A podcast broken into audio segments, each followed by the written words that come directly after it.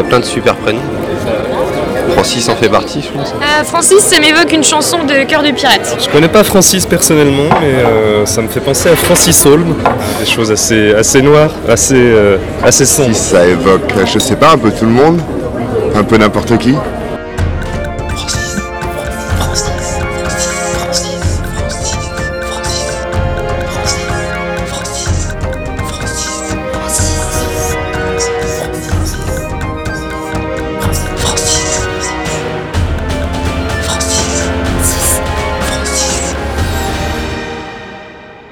Francis est une émission pluridisciplinaire avec pour seule contrainte de parler des Francis en long, en large et en travers.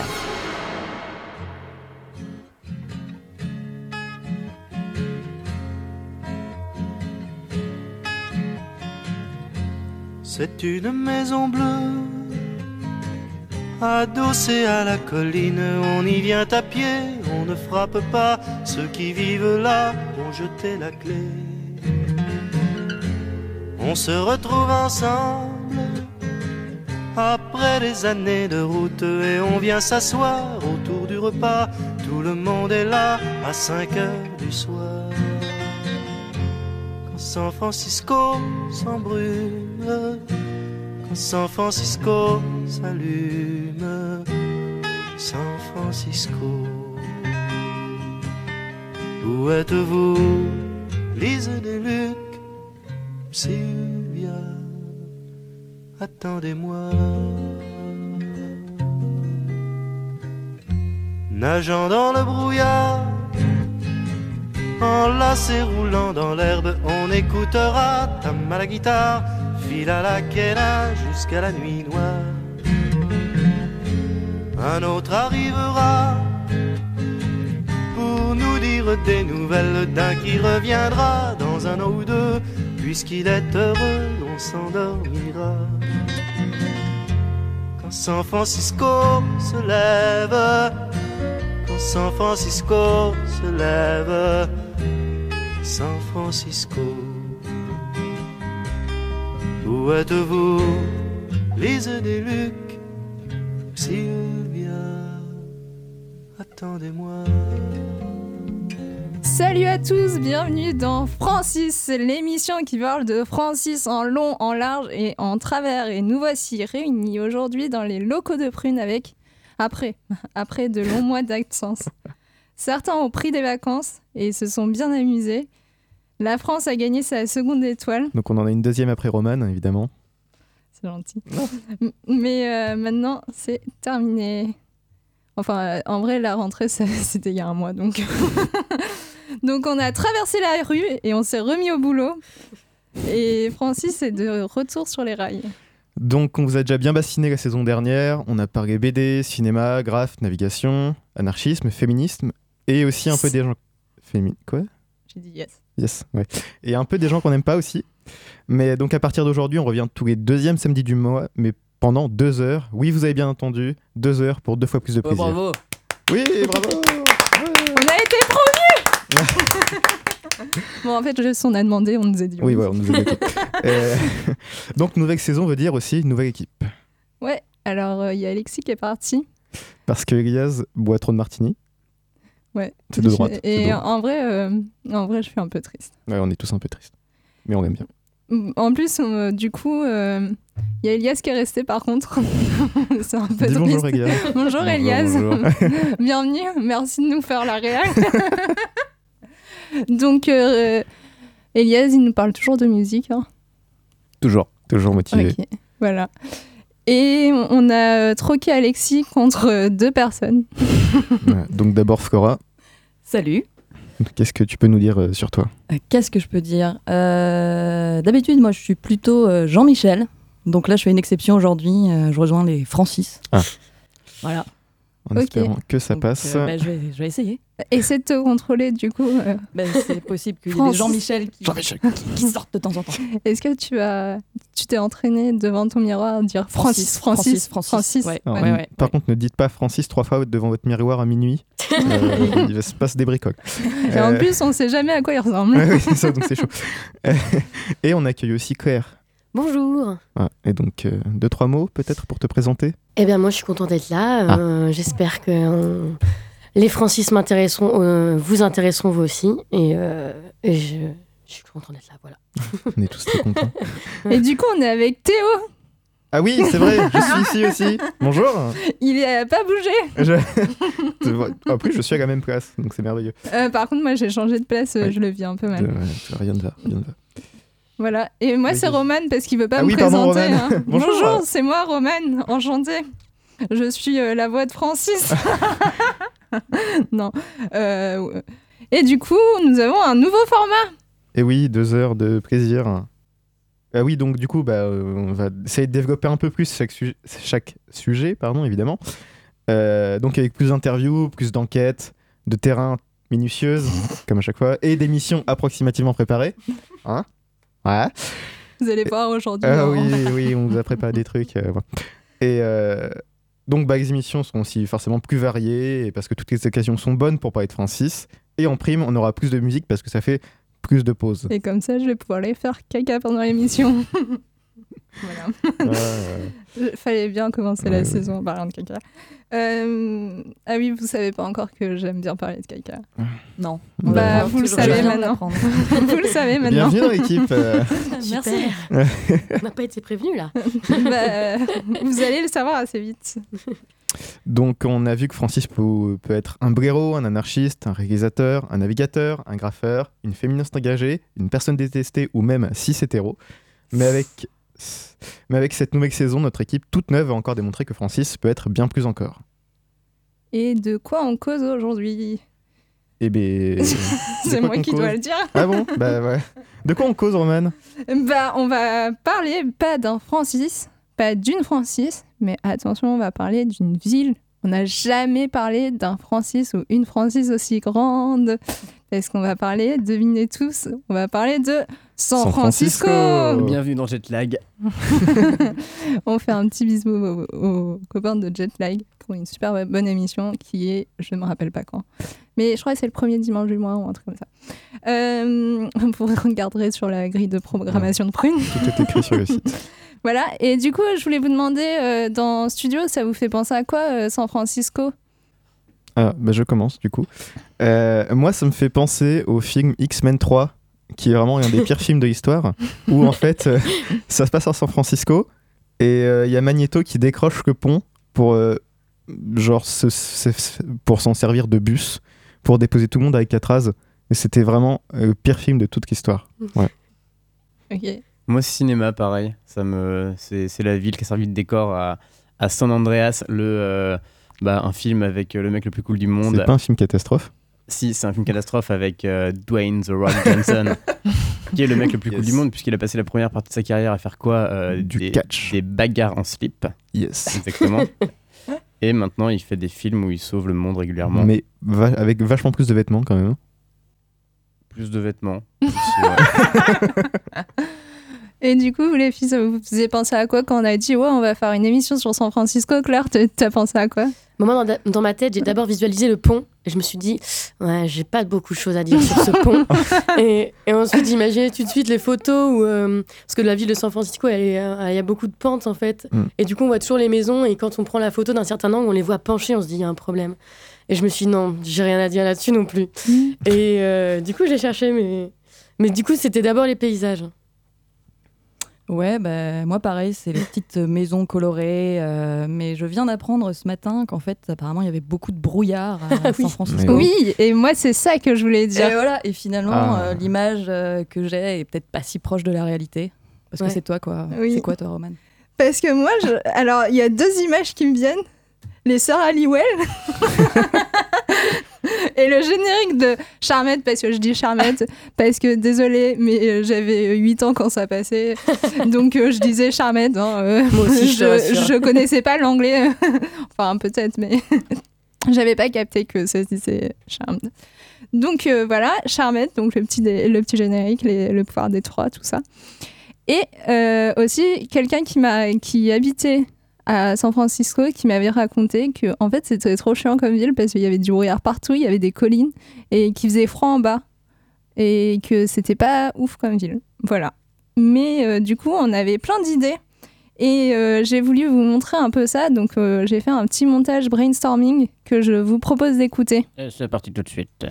Hello tout le monde J'espère que vous allez bien, donc on se retrouve aujourd'hui dans un nouveau vlog. Quel est le programme d'aujourd'hui On va aller faire euh, du fitness D'accord, parce que toi tu as bien tenu, moi pas du tout. dans les endroits euh, typiques de San Francisco.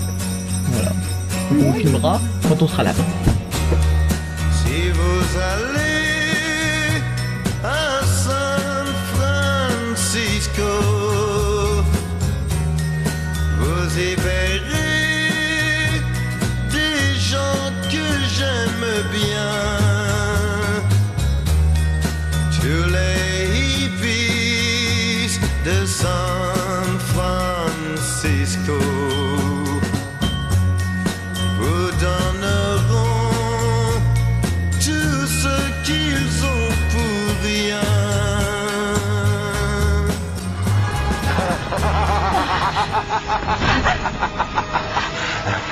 Des millions dans des endroits que vous ne soupçonnez pas, sous des formes que vous n'imaginez pas.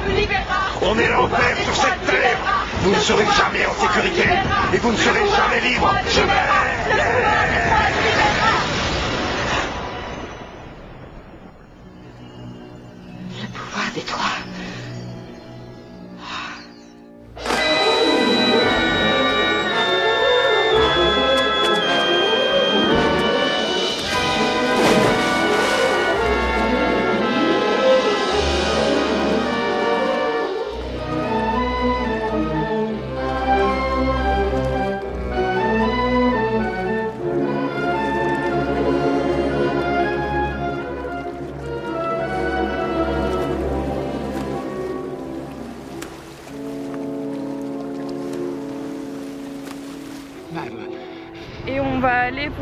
À Union Square. On va faire aussi Lombard Street. Et je sais plus ce qu'on va faire. Je sais plus. Donc j'ai les cheveux attachés, don't judge me, mais j'aime pas ça, mais j'ai pas trop le choix. Donc voilà, c'est cool. Ici, on est dans Mission District, le quartier où j'habite. Et euh, j'aime beaucoup cette petite rue parce qu'il y a beaucoup de euh, street art, très latino, le quartier mexicain forcément. Et il y en a comme celui-ci qui illustre l'histoire euh, des immigrants mexicains aux États-Unis. Euh, pas, c'est super, un super moyen de faire de l'art dans la rue, que tout le monde puisse venir voir. Comme ça, c'est hyper coloré. Je trouve ça génial. On a eu de la chance ce soir. Il y a eu moins de 200 morts. Et un de ces jours, vous tuerez 10 000 personnes avec un de ces pièges à flammes. Et moi, je continuerai à bouffer de la fumée, à sortir des cadavres, jusqu'à ce que l'un de vous nous demande comment les construire. D'accord. Je vous le demande. Vous savez où me trouver. Au revoir, l'architecte. They say everything can be replaced. They say the distance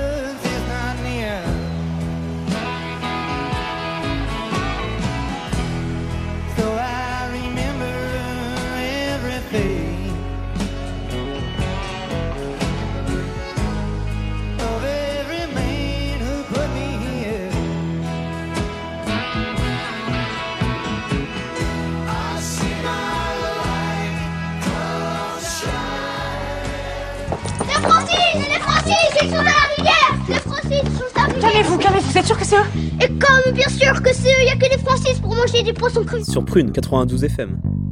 Donc, euh, c'était le vlog d'Angel Phoenix à San Francisco il y a trois ans. Euh, Johnny, qui chantait euh, San Francisco. Charmed, ou Charmed, hein, euh, à l'ancienne, et le pouvoir des trois. Mathilde Frustrée, Frustrée, danseuse étoile à la compagnie de danse de San Francisco. Sueur froide d'Alfred Hitchcock. Euh, la Tour infernale, réalisée par John Guillermin et Irving Allen, sortie en 1974. La dernière valse, concert d'adieu du groupe canadien The, Ba- The Band, filmé par Martin Scorsese en 1978. Est-ce que le sujet est bien posé? Oui. Oui. Très bien. Super. Parce que je pouvais pas le poser autrement. Donc, euh, donc, euh, je pense qu'on peut y aller maintenant. Donc, on va parler de San Francisco. Je crois qu'on l'a dit assez fois. T'es sûr? Donc, euh, San Francisco. Alors, je vous propose un petit quiz. À votre avis, combien il y a d'habitants à San Francisco? Et euh, Théo, tu joues pas parce que bah, t'as la feuille avec écrit les réponses sous les yeux. Bah, je sais pas, euh, 1 255 000 ok, vas-y. Euh, San Francisco, donc San Francisco la ville, hein, pas Oui. la baie de San Francisco. Ah. Euh, Les détails jouent. je- j'en sais Bah, rien, ça joue cinq- beaucoup. Hein. euh, 500 000. Ok, Un, un million. ok. Ah, bon, bah, C'est moins que ça, non? Nous avons un gagnant. Nous avons une gagnante. Ah bon? Ah non, un, un gagnant. Bah non. Mais non, mais t'as dit combien? 1 1 million 255 Ah 000. non, t'as t'as perdu du on coup. a un gagnant. Ah merde Alors, du coup, euh, c'est une ville de 884 363 habitants en 2017. Hein, euh, Attends, tu peux re- Attends. nous le redire redis le chiffre. Le T'as- chiffre. t'as Ah, j'ai oublié de dire t'as 1000 oublié aussi. Ah oui, parce que ça faisait pas beaucoup. 800 habitants. 884 000, c'est juste j'ai lu les chiffres, vu que j'ai mis un, un petit espace entre les deux, bah, j'ai lu les chiffres comme ils étaient écrits, comme un numéro de téléphone. Euh, 884 000 euh, 363 habitants en 2017. Et euh, si on compte la métropole, pour le coup, ça fait 4 679 166 habitants en 2017. Et donc ça s'étend sur plus de 600,6 km. Mais Carré, bon, j'imagine. oui, kilomètres carrés. Bah, je sais pas, j'ai pas écrit carré, mais Bienvenue sûrement. dans hein. Francis, l'émission spécialisée dans les mesures. On adore les chiffres, on adore mesurer Mais les non, trucs. mais euh, en fait, vu que personne ne sait ce que ça, ce- à quoi ça correspond, je me suis dit, il faut le comparer à quelque chose Ah. qu'on connaît. Très bien. Et quoi de mieux que Nantes pour le comparer? Alors? Et alors, à votre avis, San Francisco, il y a combien d'habitants par rapport à Nantes? Euh, Bah, plus. non, plus, Merci ouais. Elias pour cet éclairage. Bon, En proportion, non euh, En proportion. Oui, enfin, genre chiffres- combien de fois plus Ou de moins On a dit combien déjà? Je sais pas, Nantes. Non, mais juste, Nantes, c'est Jean quoi, Francis. c'est quoi, 400 000 Nantes? Non, 300 000, 200 000. Moi, J'en sais rien. je pense qu'on continuera à faire des quiz, c'est génial. Euh, mais ça doit être le double. Le, le San Ok. Francisco, c'est le double de Nantes. Le double? Le triple. Et nous avons une gagnante, c'est le triple. Ah. Non, c'est à peu Ouais. près trois fois. Et genre, je crois c'est quand j'ai fait le calcul, c'était 2,9 fois Nantes. En, en termes d'habitants, et en fait, j'ai pas trop compris parce qu'en termes de, surface, de superficie, c'est genre- c'est 10 fois Nantes. Et en fait, ce que j'ai Ah ouais. pas trop compris, c'est que j'ai lu que c'était le. le c'était un des. Là où il y avait le plus de gens, euh, le rapport euh, gens. euh, superficie. Densité. La densité, voilà, c'est ça. en plus, euh, c'est pas comme si. Ouais. Euh, et du coup, du coup, ça m'a étonné. Donc, euh, je suis pas allée plus loin dans mes recherches. Donc, euh, donc euh, Bah, sûrement que c'est pas tout à fait vrai ce que je vous dis. On Voilà. fait des- on fait des quiz approximatifs En aussi. tout cas, moi, euh, je perds tout le temps au quiz là. Euh, donc voilà. Maintenant qu'on sait à quoi ça ressemble San Francisco. Et en terrain de foot. Ah, à la prochaine Non. fois, on pourra Non. faire ça. Non, non, c'est c'est du, c'est du plagiat. Donc, euh, comme souvent aux États-Unis, San Francisco était habité par des tribus indiennes avant d'être colonisé par des Espagnols.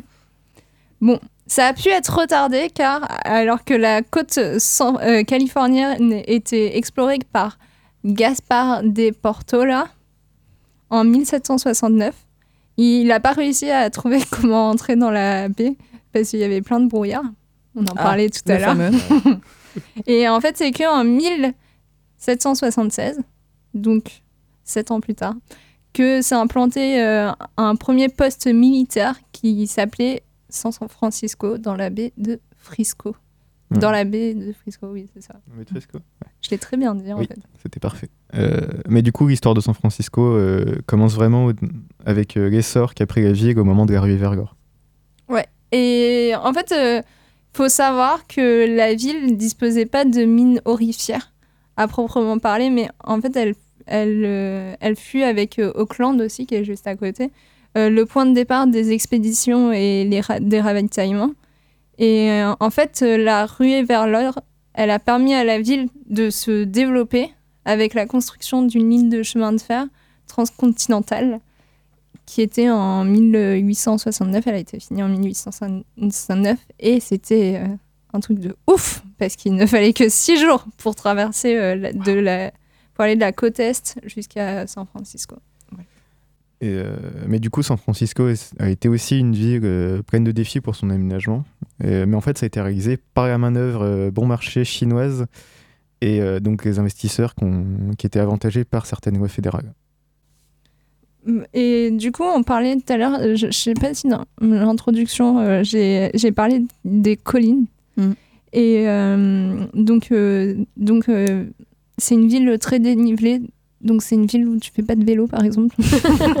Ou que dans un sens. Mais en fait, je- on en reparlera plus tard. Mais pour moi, genre, euh, San Francisco, c'est la ville de Google où il y a des gens en vélo. Donc, euh, je n'ai pas trop compris. euh, je, je sais pas comment ils font. Mais bon, du coup, c'est assez dénivelé. Donc, c'est un peu une, un défi d'aménagement.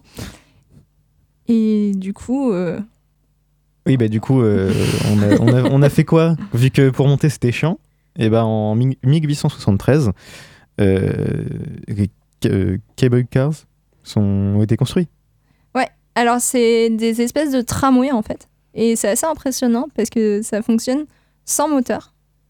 Enfin, aujourd'hui, ça, Ah ça- ouais? ouais. Il y a ju- juste genre des petites batteries pour la lumière. Mais ça fonctionne comment?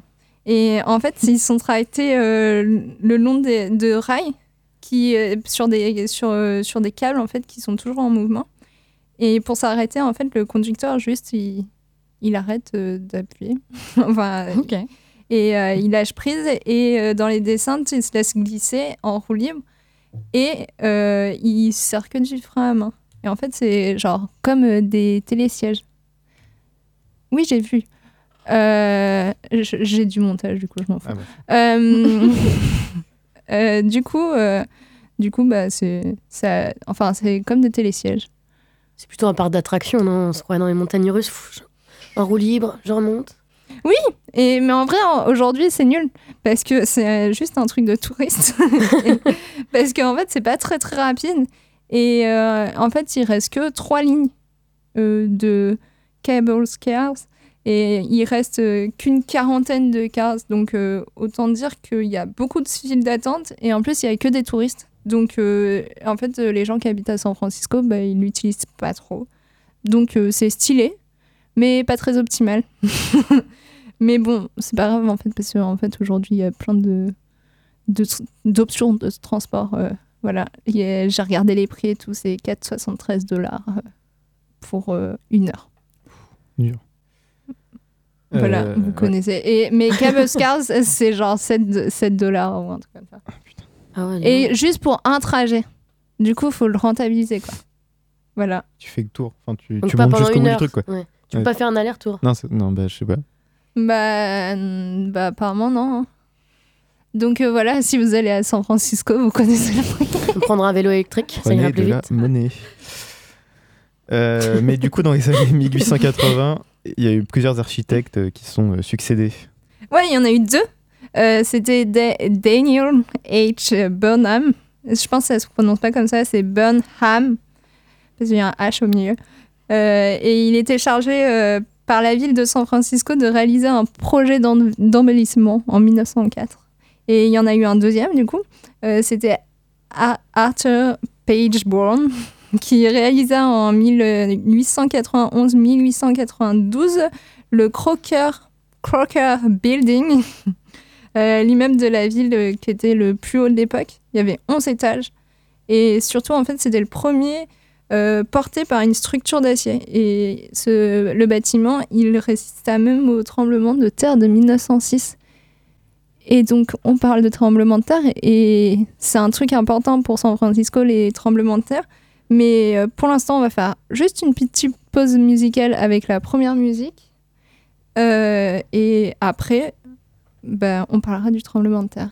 Ouais, euh, on, va, on va écouter un morceau d'un groupe pas très connu qui s'appelle Hot Flash Heatwave.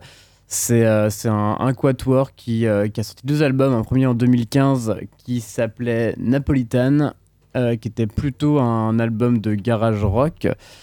Et, leur second album est sorti en 2017, l'année dernière. Il s'appelle euh, Soaked. Donc on va écouter euh, un morceau de ce second album qui s'appelle Raindrop.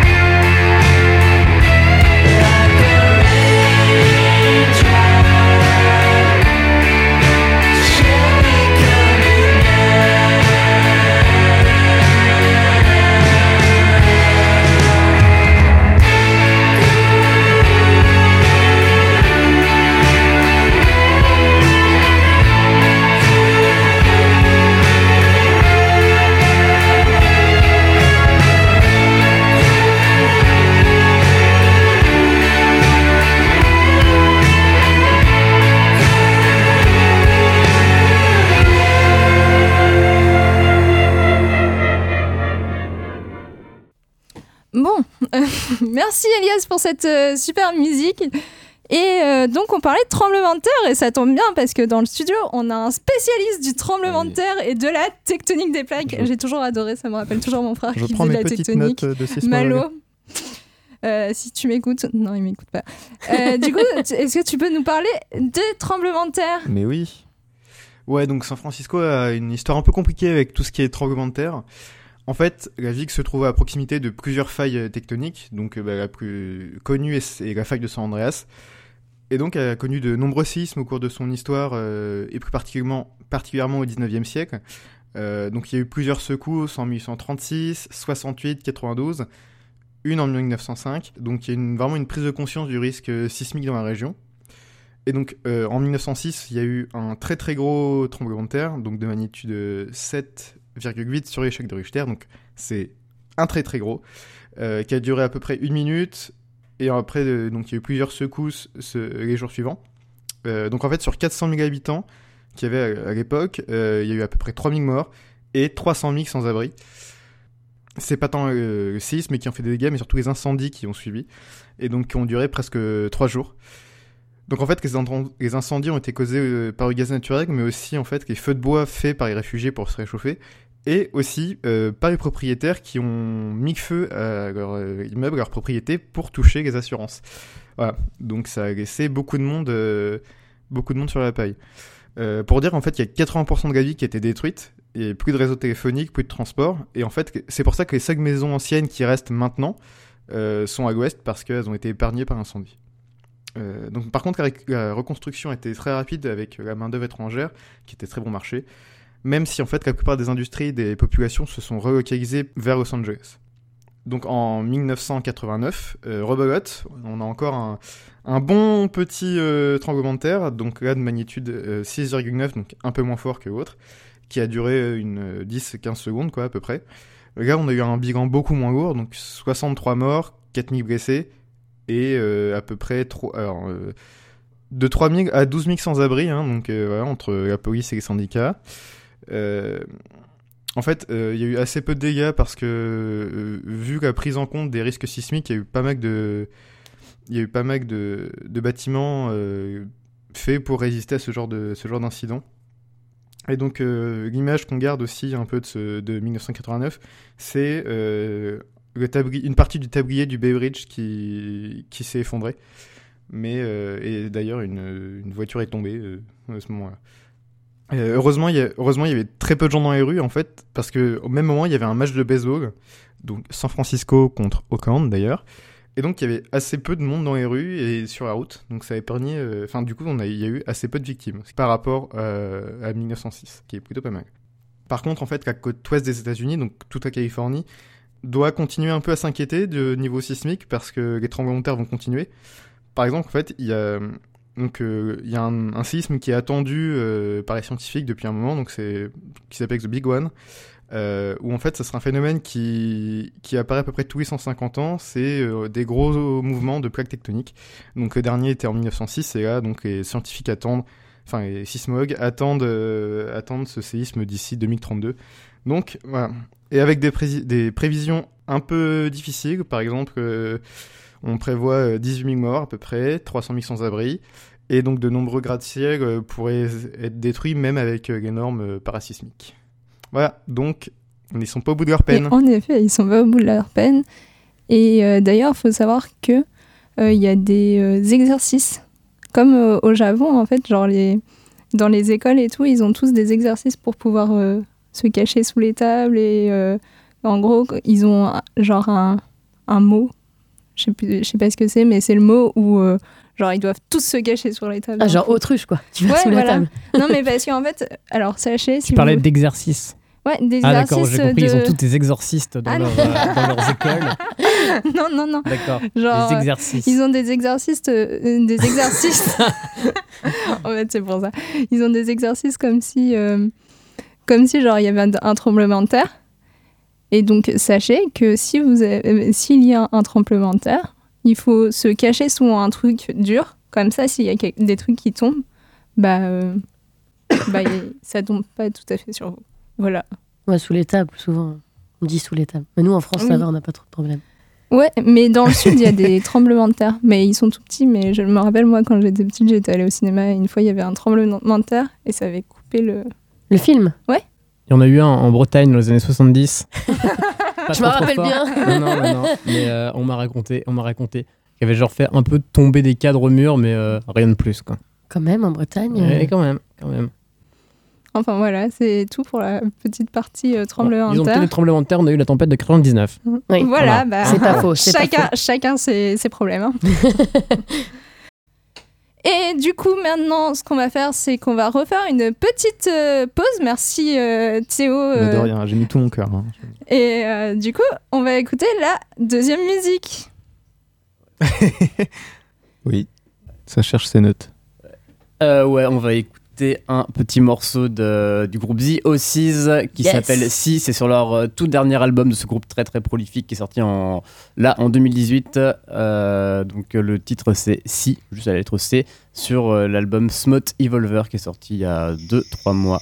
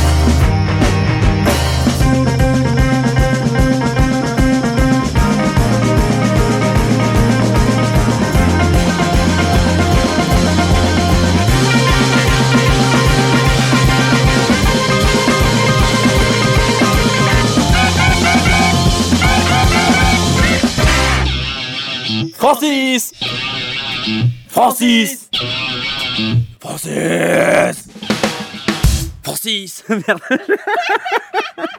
Bah, du coup, vous êtes sur Prune, 92 FM. Du coup, euh, merci Elias pour cette musique qui était euh, très smooth.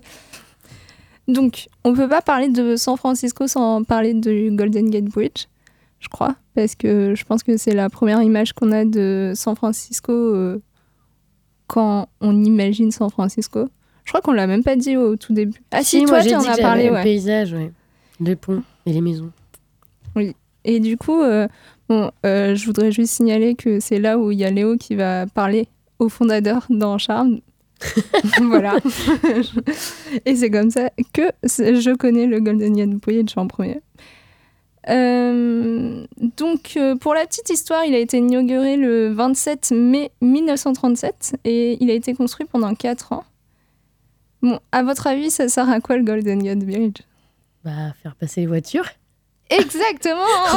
C'était- Par-dessus un fleuve ou une rivière ou un autre type de cours Ouais. d'eau. Je sens que tu t'es renseigné sur la définition là, de pont. Alors, euh, en fait, il sépare la baie de San Francisco. Enfin, il y a le Golden Gate qui sépare la, la baie de San Francisco. Et du coup, ce serait un peu galère de circuler dans San Francisco si euh, il n'y avait pas le Golden Gate Bridge. Voilà. Et, euh, et du coup, euh, c'est en 1872, c'est Charles Crooker qui a eu euh, la première idée, où il, avait, enfin, il a laissé émerger l'idée que peut-être faudrait un pont.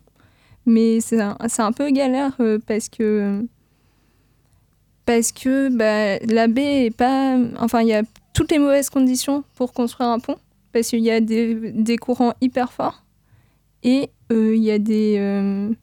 en fait, il y a un brouillard très. Comment ça s'appelle Dense. Très dense et, et avec du sel dedans. Du coup, c'est très corrosif. euh, c'est pas, c'est pas l'idéal pour mettre les ponts parce que du coup, bah, ça attaque. euh, Il y avait plein de hippies et les hippies sont jamais motivés à construire des ponts. En feignants. 37, en 37. En 1872, euh, je je sais pas s'il y avait encore des hippies, hein, euh, je pense pas. Et du coup, en gros, ils ont voulu créer de nouveaux axes routiers dans la région après, en 1906, après le tremblement de terre, du coup.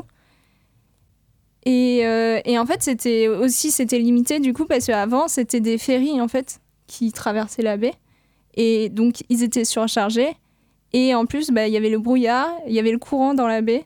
Donc, autant dire, c'est pas très pratique euh, pour faire circuler les bateaux. Et c'est pour ça que. Voilà. Enfin. C'est. En fait, c'est pour ça. C'est pour ces conditions-là, en fait, que c'est genre un truc de ouf qu'ils aient réussi à le faire. Ouais, ils ont mis du temps, j'imagine, parce que. Bah, Là, c'était en 1800 combien qu'ils voulaient le créer?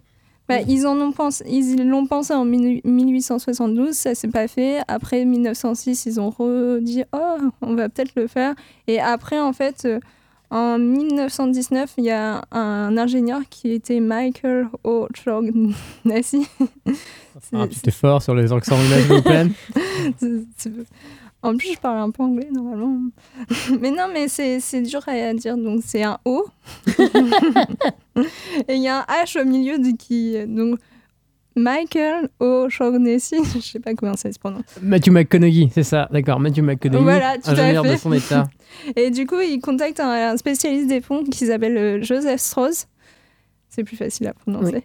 Oui, Et- Joseph Strauss. Et il avait, il, avait, euh, il avait déjà construit 500 ponts, mais c'était un spécialiste des ponts à bascule. alors que- 500 ponts. c'était un peu un maître dans le domaine, tu vois. Et, euh, et du coup, euh, du coup, là, c'est pas un pont à bascule comme il a l'habitude, c'est un pont suspendu. Et en plus, c'est un truc, enfin, c'est un chantier colossal parce que c'est le plus grand pont, le plus complexe à construire avec les plus grosses contraintes. Et euh, c'est un budget quand même de 18 millions d'euros aujourd'hui. Enfin, ce serait un peu l'équivalent. Donc euh, c'est gigantesque. C'est pas énorme, 18 millions d'euros pour faire un gigantesque pont. Mais on est en 1800, euh, en 1900, d- début des années 1900, tu vois. À 18 millions de avant, tu Oui. parles? D'accord. Donc ça ferait combien Non, de... 18 millions d'euros aujourd'hui. Ah bah avec 18 millions, tu fais pas un pont. hein. Tu, fais, tu fais vite fait les fondations. Et après, t'appelles les castors juniors pour terminer.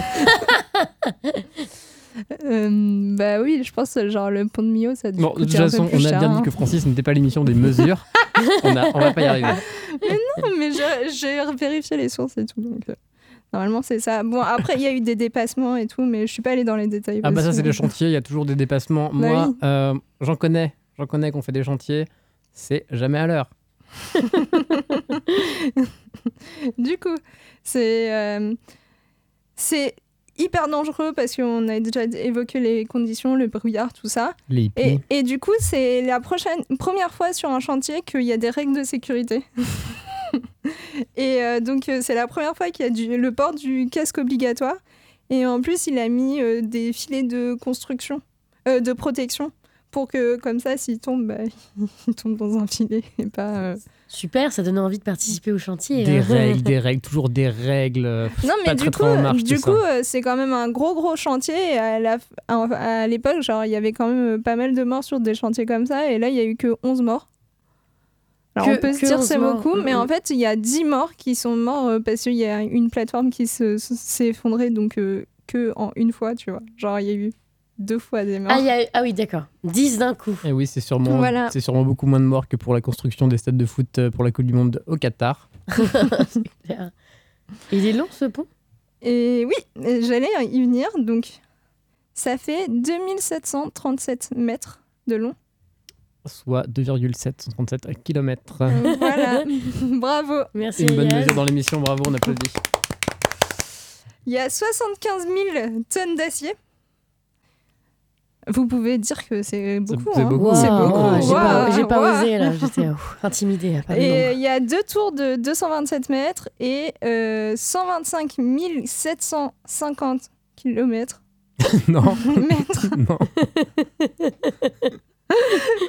Deux câbles. J'ai oublié de mettre l'unité, mais c'est un mètre. Si, en fait, je l'ai barré et je l'ai remis. Euh, mètre euh, de câble. Ah. Un très beau pont. Bien joué Claire, merci. Bravo. Donc voilà, c'était euh, la prouesse. Et puis euh, en plus, euh, genre, il est souvent rénové et, et du coup, il est dans un état très bien. Et il, a, il est très propre, genre, euh, il va pas se casser tout de suite. et heureusement Et euh, donc, il a été fermé que trois fois à cause de la météo en plus de 100 ans, ce qui est quand même assez fou. Oui, parce qu'en plus, il fait ouais, 2 Ouais, s'il y a du brouillard et tout, euh, voilà. Mais alors, moi, j'ai une question. Pourquoi rouge? Voilà, mais j'allais pas, j'allais pas parler du pont sans répondre à cette question. Parce que, en vrai, genre, il y a dans tous les articles Topito des cinq choses à savoir sur le Golden Gate Bridge. Il est Qui pas doré en fait. Non, il est pas doré. Ah bon, Ah. très bonne chose à savoir. Et, euh, et du coup, en gros, euh, c'est une. ça- ça- donc la couleur ça- s'appelle Orange International. Et euh, c'est dû à l'anti- l'anti-corrosif de protection qui est mis sous- sur l'acier. Et en fait, ça devait être une couleur, euh, une couleur provisoire. Mais en fait, euh, ça marche bien parce que vu qu'il y a du brouillard, on le voit bien. C'est quoi comme type de orange? C'est un peu comme l'orange des plots? Mais t'as jamais vu. Golden Gate Bridge ou quoi? Non, De loin, c'est- ça c'est fait un parce peu que c'est- rouge. C'est rouge, quoi. Non, mais c'est pour expliquer aux auditeurs qui n'ont pas la couleur devant les yeux. Ah oui, C'est Ah. pas orange comme les Bah, plots de travaux. Est-ce que tout le monde, Non. genre, les écoute, les, les auditeurs, vous voyez le orange de prune? Bah, C'est un peu plus foncé. Ouais. Si c'est ça, Si, c'est un mais peu. tu sais, la- c'est entre ça- le, rou- le rouge et l'orange de prune. Ça fait un Voilà. peu le- la tomate d'accord, qui est, d'accord. qui est pas trop mûre, mais, mais pas trop jaune, toi. Sinon, peu- vous allez sur. Google, vous tapez Golden Gate Bridge. un, un pont en tomate de Ouais. 2,7 Ah bah les voitures là, euh, ça, ça aurait du mal à passer. hein. avec des voitures en mousse. Donc, donc en fait, avant, c'est ça n'a rien à voir. Donc en fait, la couleur était pas voulue en fait. Donc Ah ce non, qu'on pas du voit, tout. euh, c'est vraiment euh, à cause des, des produits. Non, mais c'est la route de l'or. Voilà. Ok. Mais Est-ce que t'es déçu? Bah ouais. Moi je me suis dit ouais, on a fait rouge, bah pour telle raison, mais en fait, euh, bon, on a laissé le produit corrosif, euh, anti-corrosif, c'était pas mal. Ça, Non, mais en vrai, euh, si- euh, ils voulaient faire, je sais pas, un truc strié. Et en fait, après, ils se sont dit, mais on va pas le voir dans le brouillard, on va pas, pas bien voir, donc ils ont gardé la couleur. Voilà. Ouais, c'est vrai que du coup, il y a quand même pas mal de brouillard. Ce qui, ce qui confirme qu'il y a quand même pas mal de brouillard Oui. à San Francisco. Oui, voilà. Je raconte pas que des conneries. Ouais, je me disais, euh, j'étais pas sûre. ok, bah du coup, on va passer à la petite musique euh, qui va bien. Ouais, on va, on va écouter, on va écouter un morceau de Tim Cohen. Alors Tim Cohen, c'est un, un mec qui est, euh, qui est très très connu sur la scène euh, rock indé de de San Francisco, enfin la, la scène rock actuelle.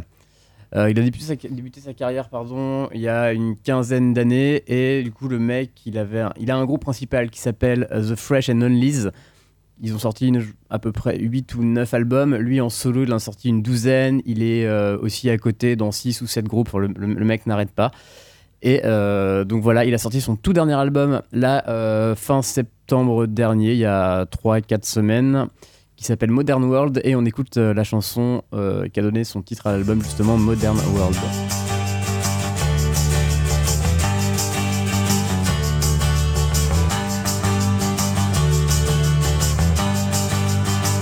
Last night I woke sat up in bed, had something cold and unknown in my head.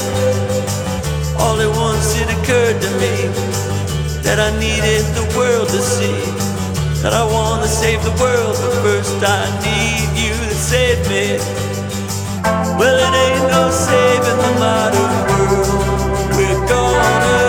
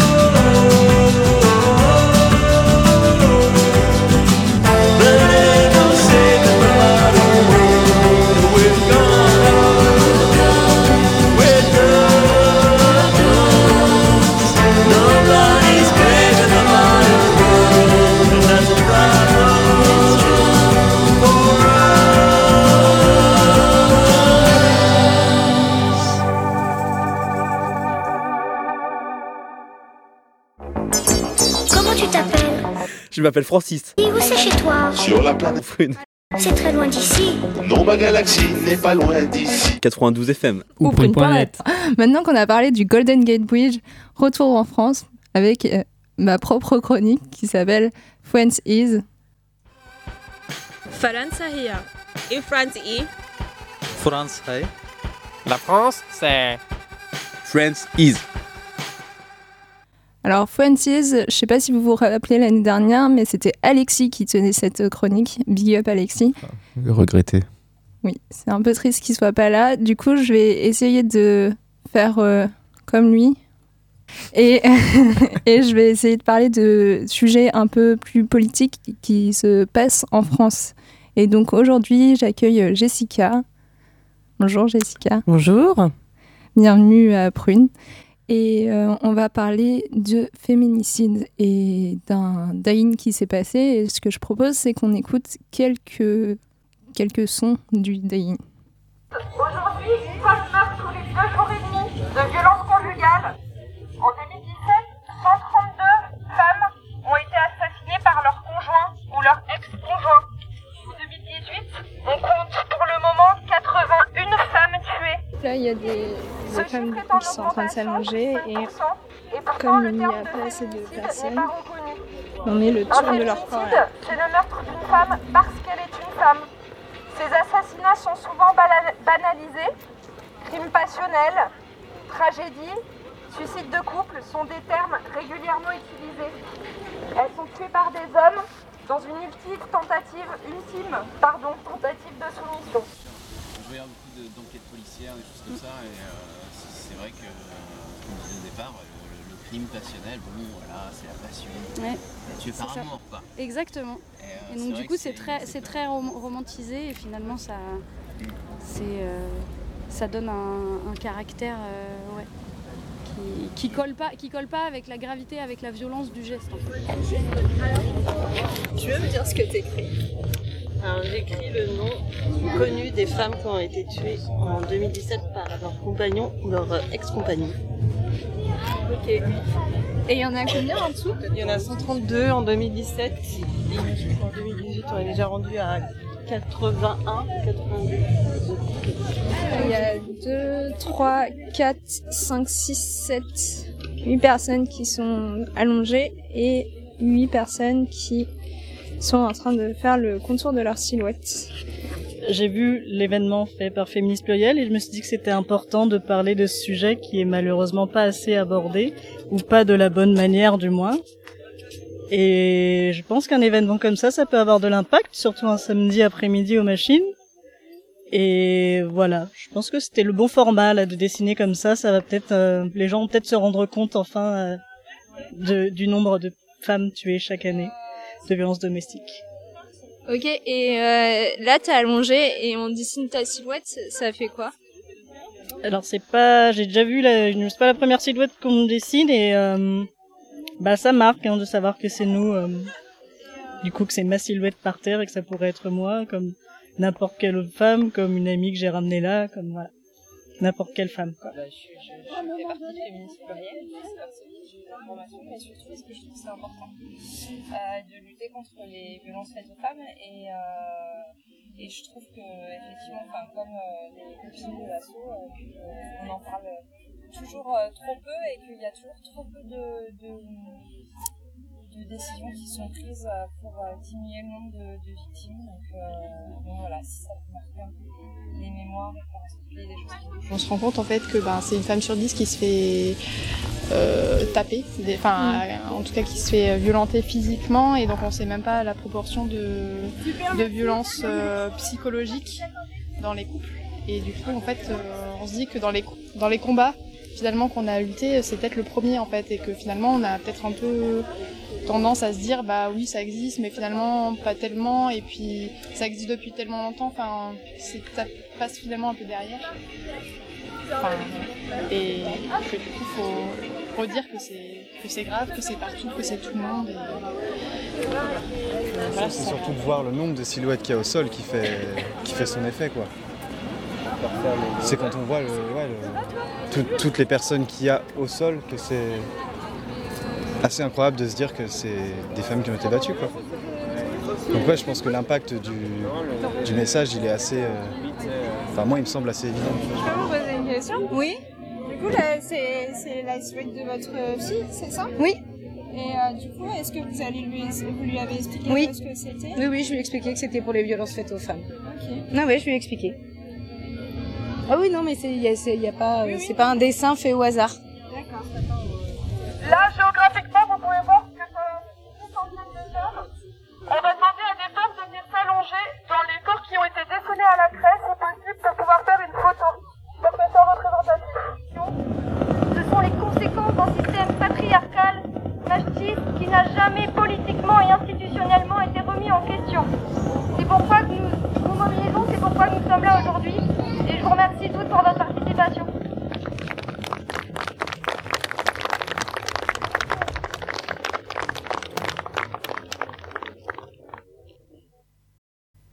Du coup, c'était euh, quelques sons qui ont été pris pendant, euh, pendant le die-in. Donc, euh, Jessica, est-ce que donc, vous pouvez voir un petit peu ce que ce que c'est dans les sons, mais est-ce que tu peux nous dire un peu plus précisément ce que c'est un die-in Euh, bah, du coup, à la base, un c'est euh, c'est plutôt euh, prendre des personnes qui s'allongent, en fait, et qui symbolisent donc des morts. Donc là, nous, en l'occurrence, c'est les féminicides, mais par exemple, on le voit dans 120 battements par minute, où c'est donc les, les personnes qui sont mortes du sida. Donc nous, à la base, on voulait faire un peu ça, mais du coup, on l'a transformé en, en marquage à la craie, parce qu'on n'était pas sûr. Nous, on voulait vraiment 132 femmes précisément, et on n'était pas sûr de, de les avoir. Donc... Du coup, on a réfléchi à un autre système pour quand même faire l'action parce qu'on avait vraiment envie de la faire. Et du coup, euh, bah, l'histoire de la craie est venue assez vite. Et au final, ça s'est- je pense que ça s'est avéré au final plus efficace que, que, les, que les corps allongés. Ok. Et euh, il y avait combien de personnes à peu près du coup dans l'événement? Alors moi, je ne saurais pas trop dire parce que du coup, j'étais en train de d'écrire les prénoms, donc j'ai pas trop, euh, j'ai pas trop regardé, mais je crois qu'il y a, il y a des gens qui sont venus, qui sont partis, qui sont venus, donc euh, je sais pas en tout, peut-être une quarantaine, une cinquantaine qui sont passés, je sais pas. Je, j'avoue, j'ai pas trop regardé, donc. euh, Ok. Je pense que c'était ça hein, pour avoir été là. Euh, du coup, comment c'est venu euh, l'idée de faire le die- die-in Bah à la base, c'était un. Enfin, on avait envie de parler de, des féminicides. Euh, et puis après, euh, bah justement, c'est l'idée est venue en voyant 120 battements par minute. Je trouvais que c'était hyper euh, percutant comme façon de, de militer, de représenter euh, quelque chose et d'occuper aussi l'espace public. Donc, donc voilà, donc c'est c'est venu comme ça. Et puis après, bah voilà, fallait réfléchir à comment mettre ça en place parce que c'est c'est relativement compliqué. Là, on, comme on voulait vraiment 132 personnes, c'était c'était un peu compliqué à mettre en place, quoi. Vous avez fait ça en plusieurs étapes, euh, je crois.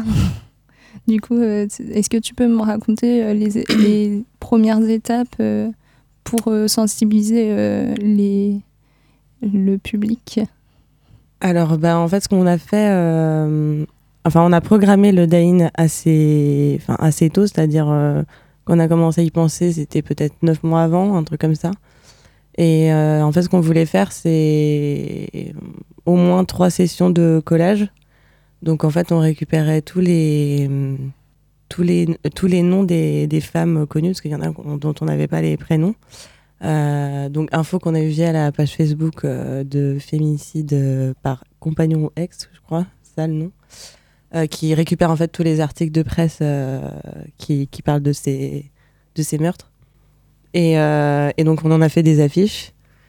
Et euh, on a fait trois, je crois, trois sessions de collage. On invitait les gens à venir coller des affiches avec nous euh, de, bah, de, ces femmes-là, du nom de ces femmes-là. Donc, il y avait le nom, il y avait en général l'âge et la façon dont, elles- ont été tuées. Donc, des fois, c'était un peu hardcore. Mais, mais voilà, c'était une façon de bah, déjà d'en parler, d'inviter les gens à faire une action avec nous. Et puis, euh, et puis bah, de communiquer sur le Dain, tout simplement. Ok. Et du coup, tu dirais que c'est dû à quoi euh, ces féminicides et ces trucs euh alors moi, je suis pas experte dans le domaine, mais euh, d'après les études, en fait, c'est euh, le point de départ, c'est c'est le fait que les hommes pensent que la femme est leur propriété et que en général l'acte l'acte est déclenché par le fait que la femme veut reprendre ta liberté d'une façon ou d'une autre. Ça, Donc euh, euh, soit qu'elle décide de s'imposer plus ou euh, ou de rompre, mais en général c'est souvent dans le cas de rupture. Et donc là, il y a une perte de contrôle, il y a un déchaînement de violence du fait que l'homme a peur de, je sais pas, de de, plus la voir, enfin en tout cas de plus la posséder. Donc euh, il y a un déchaînement de violence qui va au-delà du fait que, euh, a priori, en général, il sait pas vraiment qui qui cherche euh, à la tuer, mais qui, mais ils ont besoin de se défouler. Et en général, les femmes reçoivent beaucoup plus de coups que nécessaire pour mourir en fait. Il y a vraiment un acharnement sur elles, sur leur corps et voilà. Ok. Enfin, le but, c'est de le faire une fois ou c'est de le refaire Parce que là, on entendait du coup dans le, dans le reportage qu'il y avait déjà 88 femmes, et je suppose plus maintenant. Euh, Est-ce que il y a l'idée de le refaire euh, une prochaine fois ou? Il y a l'idée de le refaire, oui, parce que ça, ça a été plutôt bien accueilli comme action. Après, c'est toujours pareil. euh, Enfin, faudra voir. est-ce qu'on, est-ce change des choses ou pas Parce que si on fait toujours la même chose tous les ans, peut-être ça va être, ça va perdre aussi un peu de, de son impact et de son sens aussi, quoi. Les gens vont peut-être s'habituer à ce qu'il y ait ça tous les ans et qu'au final, euh, ça change pas grand-chose. Donc voilà, peut-être euh, oui. Enfin, ce sera à refaire. De toute façon, c'est un thème euh, dont il faut parler. Donc euh, ça peut être ça, mais ça peut être autre chose. Donc, mais oui, oui, c'est possible que ça se, refasse l'année prochaine. Ok. Et donc, tu as fait ça donc, pour une asso. qui est Féministe Pluriel. Est-ce que tu peux nous présenter l'association? Alors, Féministe Pluriel, c'est une asso qui est née en juillet 2016, euh, qui se positionne, enfin, qui défend les valeurs du féminisme inclusif. Donc, euh, euh, donc, on lutte contre le sexisme, le racisme, la transphobie, l'homophobie, le validisme, le capacitisme, enfin voilà, tout- plein d'oppressions différentes. Parce qu'on pense que en général, on n'est pas victime d'une. Enfin, on peut, mais en général, on n'est pas victime d'une seule, seule oppression. Il peut y avoir plusieurs oppressions. Donc, nous, on pense que c'est important de, dans la convergence des luttes et de, cibler un peu tout. Euh, donc voilà, et puis euh, bah, par rapport aux autres assos féministes, en fait, on se différencie principalement par le fait qu'on n'est ni pour ni contre le voile, on est pour le choix. Et, euh, aussi au niveau du travail du sexe, on on n'est pas abolitionniste, on, on est contre la loi en fait qui pénalise les clients. Donc euh, en, gros, voilà, c'est les deux, euh, c'est les deux points de divergence qu'on a, euh, qui fait qu'on est, qu'on est une asso, enfin c'est une asso féministe différente de ce qu'il y a sur Nantes. Et voilà. Ok. Et du coup, vous avez fait quoi comme fiction je dis vous, mais en fait, moi, je fais partie de Féministe Pluriel, donc c'est un peu nul comme. Donc tu pourrais en parler aussi. tu Je pourrais en choses. parler. Mais du coup, est-ce que tu peux nous dire les actions Alors je pourrais pas, euh, je sais pas si je vais faire une liste euh, très euh, précise, mais euh, on fait des choses très différentes. donc on fait du collage d'affiches, on fait de la sensibilisation via des ateliers, on fait des actions là comme le euh, euh, des actions de rue. Enfin voilà, il y a y eu des happenings par rapport au port de, de la jupe. Enfin voilà, il y a eu pas mal de des projections. Là on avait on avait organisé une projection sur un documentaire sur les travailleuses du sexe qui s'appelait Pute en lutte. Donc euh, voilà, ça peut être euh, très varié.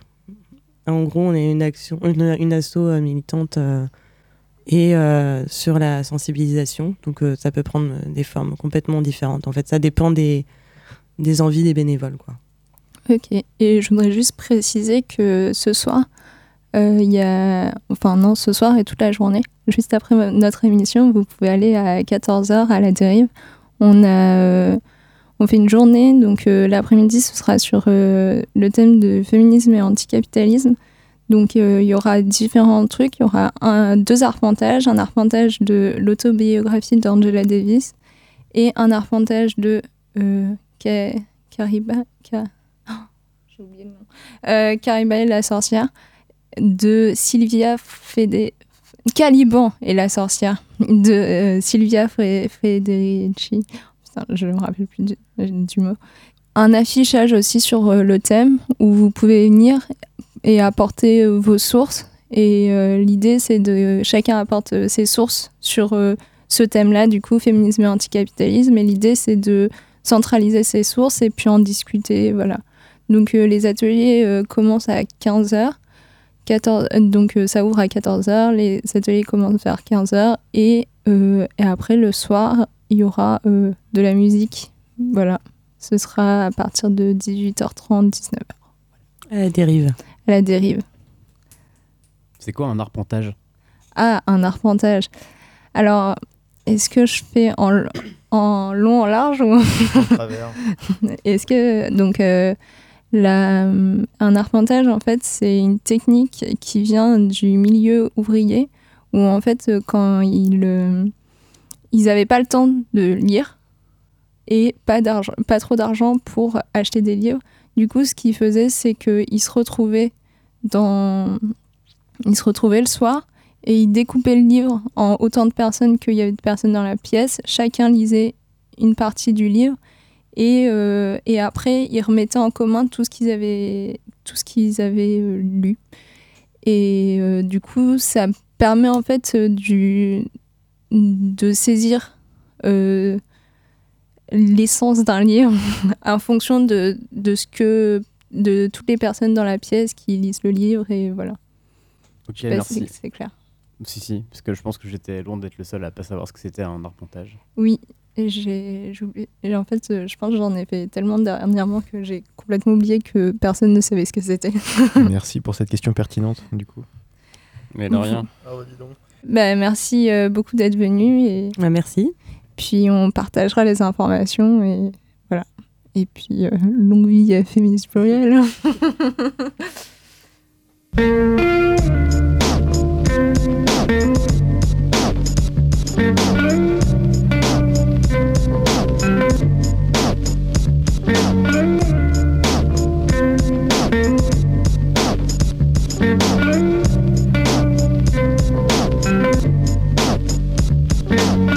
black person is ugly. No black person is ugly. No black person is ugly. No black person is ugly.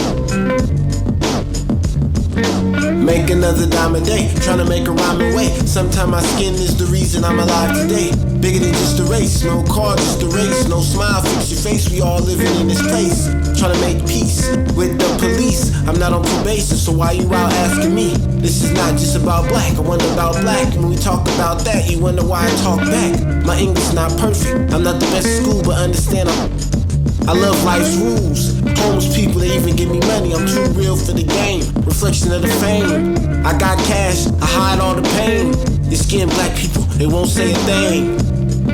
That drama is a shame. People wanna kill you before they even know your name. Sunshine, sunshine, looking for the sunshine. No black person is ugly, don't say it one time. No black person is ugly, don't say it one time. No black person is ugly, don't say it one time. Sunshine, sunshine, looking for the sunshine. No black person is ugly, don't say it one time. No black person is ugly, don't say it one time.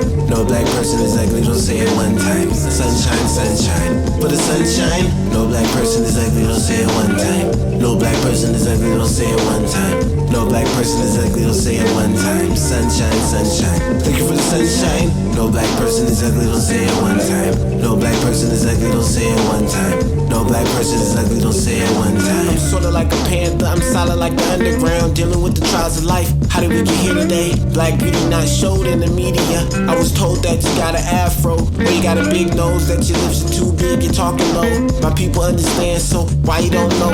It's just communication. If we all sat down and got past the revelations, the future of the people, advancement, trying to take chances, the media. Propaganda is slander the black beauty. I'm not stupid, I see it every day. They got shows like Jailbreak, but won't help you get straight. I'm trying to see black on more magazines, on the streets. The hoods that you're claiming, never been racist, so I understand if you wanna try to change places. I seen the other side and I know that it's amazing. Life is amazing. They want you to work to enslave you. They try to trick you to think they made you. Y'all got a voice, stand up against violence. If it's close to your home, stand up against rape. No means no. Clean up the streets. You feel me? And stop that beef. Hands up for peace on the streets. Sunshine, sunshine. Looking for the sunshine. No black person is ugly, don't say it one time. No black person is ugly, don't say it one time. No black person is ugly, don't say it one time. Sunshine, sunshine. Looking for the sunshine. No black person is ugly, don't say it one time. No black person is ugly, don't say it one time. No black person is ugly, don't say it one time. Sunshine, sunshine. For the sunshine. No black person is ugly, don't say it one time. No black person is ugly, don't say it one time. No black person is ugly, don't say it one time. Sunshine, sunshine. Looking for the sunshine. No black person is ugly, don't say it one time. No black person is ugly, don't say it one time. No black person is ugly, don't say it one time.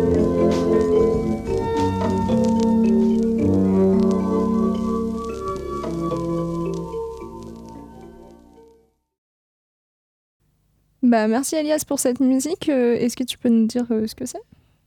Euh, ouais, donc euh, après avoir écouté un petit peu de rock de San Francisco, on va passer maintenant, enfin pour les deux prochaines musiques que moi j'ai sélectionnées, on va passer au hip-hop. Euh, donc ce qu'on venait d'écouter, c'était Lil B, qui est un, un rappeur assez, assez peu connu, ou je devrais dire plutôt trop méconnu. Alors tout d'abord, ce qu'il faut savoir sur lui, c'est que un peu à l'instar des groupes de rock de San Francisco, il est extrêmement prolifique. Il est assez jeune, il doit avoir euh, 29 ans. C'est jeune, 29 ans. Moi, j'ai 29 ans bientôt. C'est quand même toujours jeune, euh, bien conservé, tout ça. Il a 10 ans de carrière à peu près derrière lui et il a, euh, il a sorti environ, environ 1000 morceaux sur euh, plus ou moins une centaine de mixtapes et d'albums. Donc euh, le, le gars a une production qui est, qui est, qui est, qui est beaucoup plus élevée que la moyenne des, des rappeurs de son âge. Et ce qui lui permet en fait de laisser sa marque un petit peu partout. Mais, et, et pourquoi est-ce qu'on peut dire que ce rappeur Lil B, c'est un des, un des rappeurs les plus influents de sa, de sa génération? Parce qu'en fait, il est simplement en avance euh, tout le temps sur tout le monde. Et il y a beaucoup de rappeurs qui sont aujourd'hui euh, beaucoup plus connus que lui, qui, euh, qui reconnaissent son influence et qui se, se réclament de son, de son patronage, on pourrait dire. En fait, on pourrait qualifier justement Lil B d'un rappeur expérimental et d'avant-garde.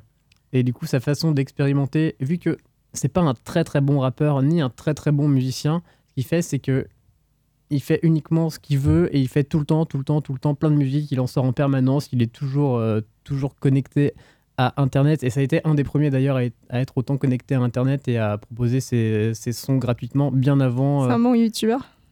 euh, ouais, ouais, bah, c'était un des, un des premiers à mettre vraiment tous ces, euh, ces clips sur, euh, sur YouTube, etc. Et en fait, il aura permis, lui, l'émergence de, de gros rappeurs beaucoup plus mainstream, comme par exemple, euh, en vrac, hein, Migos, Soulja Boy, euh, ou même des rappeurs qui étaient beaucoup plus jeunes que lui et qui sont déjà morts, comme XXXTentacion et Lil Peep, qui sont tous les deux décédés cette année.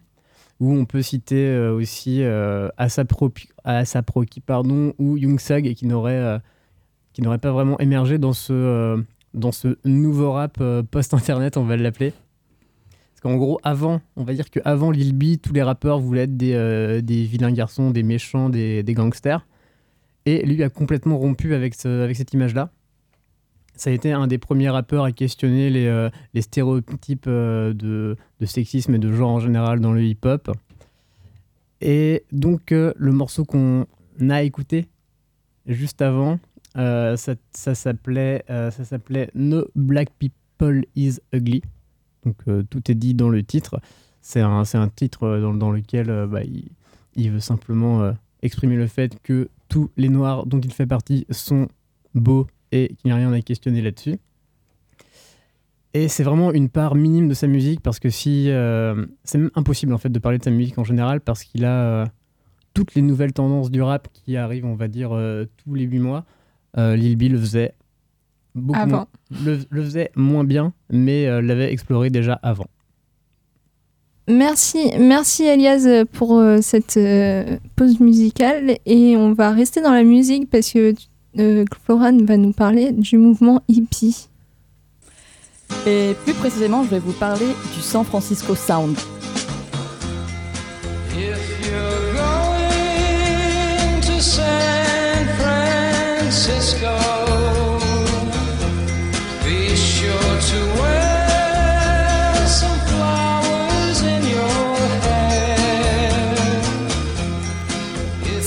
C'est Scott McKenzie qui nous le chante. Si tu vas à San Francisco, sois sûr de porter des fleurs dans tes cheveux. Cette chanson, écrite en 1967 par John Phillips du groupe de Mamas and the Papas, est immédiatement devenue l'hymne hippie par excellence. On y retrouve tout l'esprit du Summer of Love, rassemblement né à San Francisco cette fameuse année 1967. L'été de l'amour fait alors exploser le San Francisco Sound à la face du monde, avec des groupes comme Jefferson Airplane, The Grateful Dead ou encore Big Brother and the Holding Company. Je vous préviens, euh, l'accent anglais va faire un petit peu mal là, sur les 10 prochaines minutes, donc euh, soyez prêts. Donc euh, ils sont tous originaires de celle qu'on surnomme la Frisco Bay, ces groupes. Pour découvrir un peu de quel style musical je vous parle, une rapide plongée dans le Summer of Love s'impose. Pour se mettre dans l'ambiance, on écoute le morceau Morning Dew des Grateful Dead, groupe emblématique du San Francisco Sound.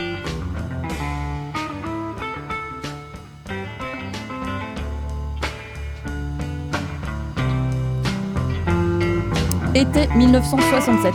Des milliers de jeunes, étudiants, des classes moyennes en vacances et même des militaires du coin affluent dans le quartier de Haight Ashbury à San Francisco. Ils rejoignent le Summer of Love sous le signe de la paix, de l'amour et du LSD. Depuis quelques années déjà, Haight Ashbury est un quartier populaire de la ville, dans lequel vient s'installer une communauté proche des idéaux hippies, grandissante. Beaucoup d'artistes, d'étudiants fauchés ou non, de paumés aussi, s'installent et même rachètent de superbes demeures victoriennes vendues à presque rien dans le secteur. À travers ce quartier, San Francisco devient un haut lieu du mouvement hippie et de la contre-culture qui rejette les valeurs bourgeoises américaines et rêve d'un monde de paix et d'amour.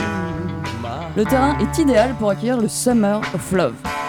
Mais c'est en fait au cœur de l'hiver que naît l'été de l'amour. En effet, en janvier 1967, un happening géant se déroule tout près de Haight Ashbury, au Golden Gate Park. Son nom, le Human Being. Le public retrouve les poètes, musiciens, artistes pour un temps de concert et de fête, où les sandwichs gratuits saupoudrés de LSD circulent toute la journée. L'événement est un succès. Dès le mois d'avril est créé le Conseil pour un été de l'amour. Les trois principaux groupes du quartier en sont à l'origine, à savoir les Family Dogs, le Straight Theater et les Diggers, dont Claire va nous parler un petit peu plus tard dans l'émission. Leur idée est d'organiser le Summer of Love. Il s'agit de faire le couronnement du mouvement hippie après le Human Being. Ce ne sont ainsi pas moins de 100 000 personnes qui vont défiler dans le quartier de Haight Ashbury cet été 1967. Avec le Summer of Love, c'est la découverte de la contre-culture hippie au grand public. Médias américains mais aussi étrangers se passionnent pour ces jeunes qui veulent changer le monde. Même les quelques articles hostiles ne font qu'entretenir l'attrait pour le mouvement. Lorsque la municipalité de San Francisco publie un communiqué en mai 1967 avertissant les jeunes qu'ils ne sont pas les bienvenus dans la ville, le flot de curieux ne fait qu'augmenter. Des touristes en vacances viennent même se balader dans le quartier, comme dans un zoo, pour voir de leurs propres yeux cette foule de hippies. Cependant, le Summer of Love, ça sera aussi beaucoup de désillusions. Contrairement au Human Being, quelques mois plus tôt, les rassemblements sont éparses, sans conviction. Le quartier de Haight Ashbury est surpeuplé jusque dans les parcs, les tensions avec les riverains, la police et la violence augmentent. Puis la drogue, parfois d'origine plus que douteuse, qui circule à n'en plus finir, n'arrange pas la situation. À la fin de l'été, il ne reste déjà plus grand monde à Haight Ashbury. C'est symboliquement le 16 octobre 1967 qu'est célébré le Death of Hippie à San Francisco.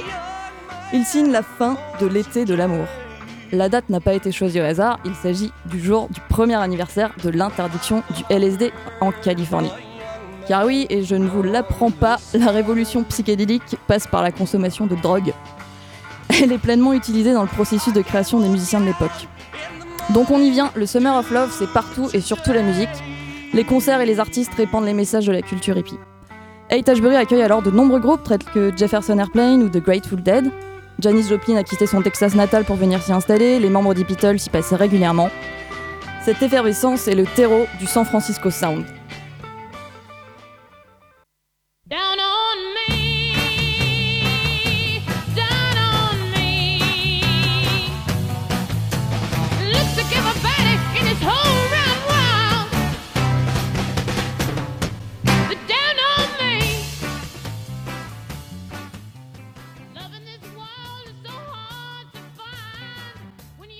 Janis Joplin chante ici sur Down on Me avec les Big Brother and the Holding Company.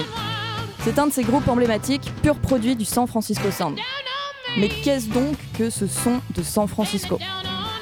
On en parle carrément comme d'une composante de la musique rock, c'est un style à part entière. Il est né dans les années 1960, bien entendu à San Francisco. Il se développe avant et après le Summer of Love jusqu'au début des années 70. Le San Francisco Sound embrasse totalement le mouvement de contre-culture hippie.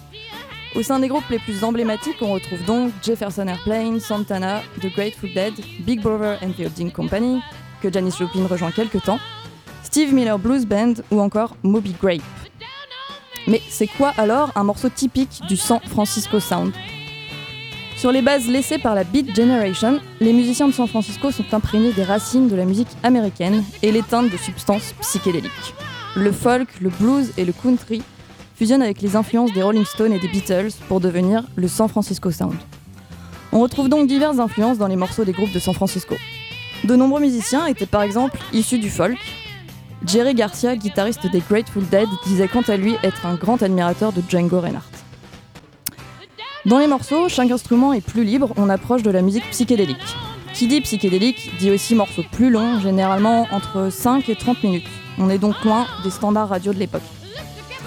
Lors des concerts, une grande part est donnée à l'improvisation dans des shows qui peuvent s'étirer des heures. Les morceaux sont aussi de plus en plus longs pour s'accorder à la foule et aux artistes sous substance. Les paroles sont liées à la contre-culture, on nous parle d'amour, de sagesse, de voyage, ou alors on critique la société bourgeoise et conformiste.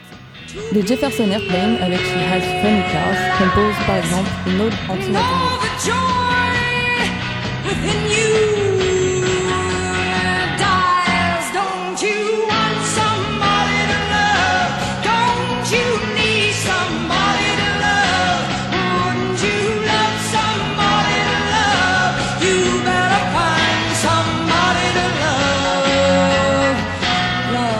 En février 1967 sort un des albums essentiels qui colle autant au San Francisco Sound qu'à l'esprit du Summer of Love. Les Jefferson Airplane terminent leur deuxième disque, Surrealistic Pillow.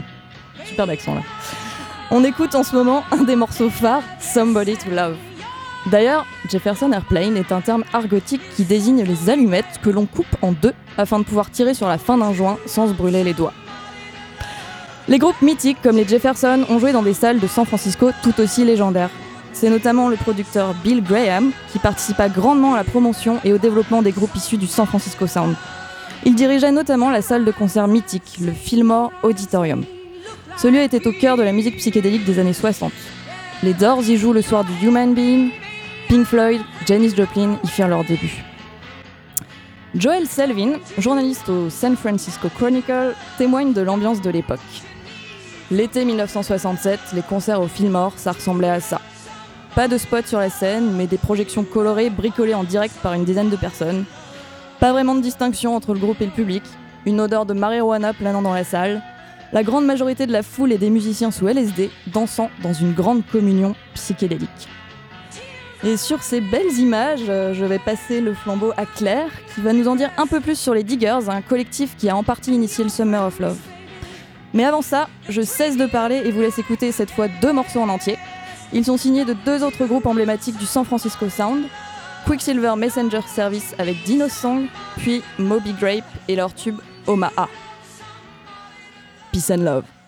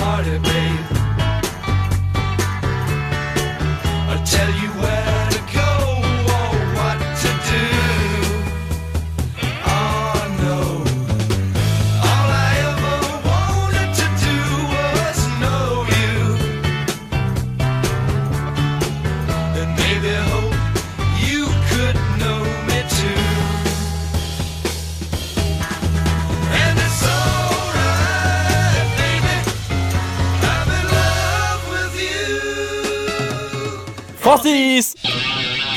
Francis! Francis! Francis. Merde. Bah du coup vous êtes sur Prune, 92 FM.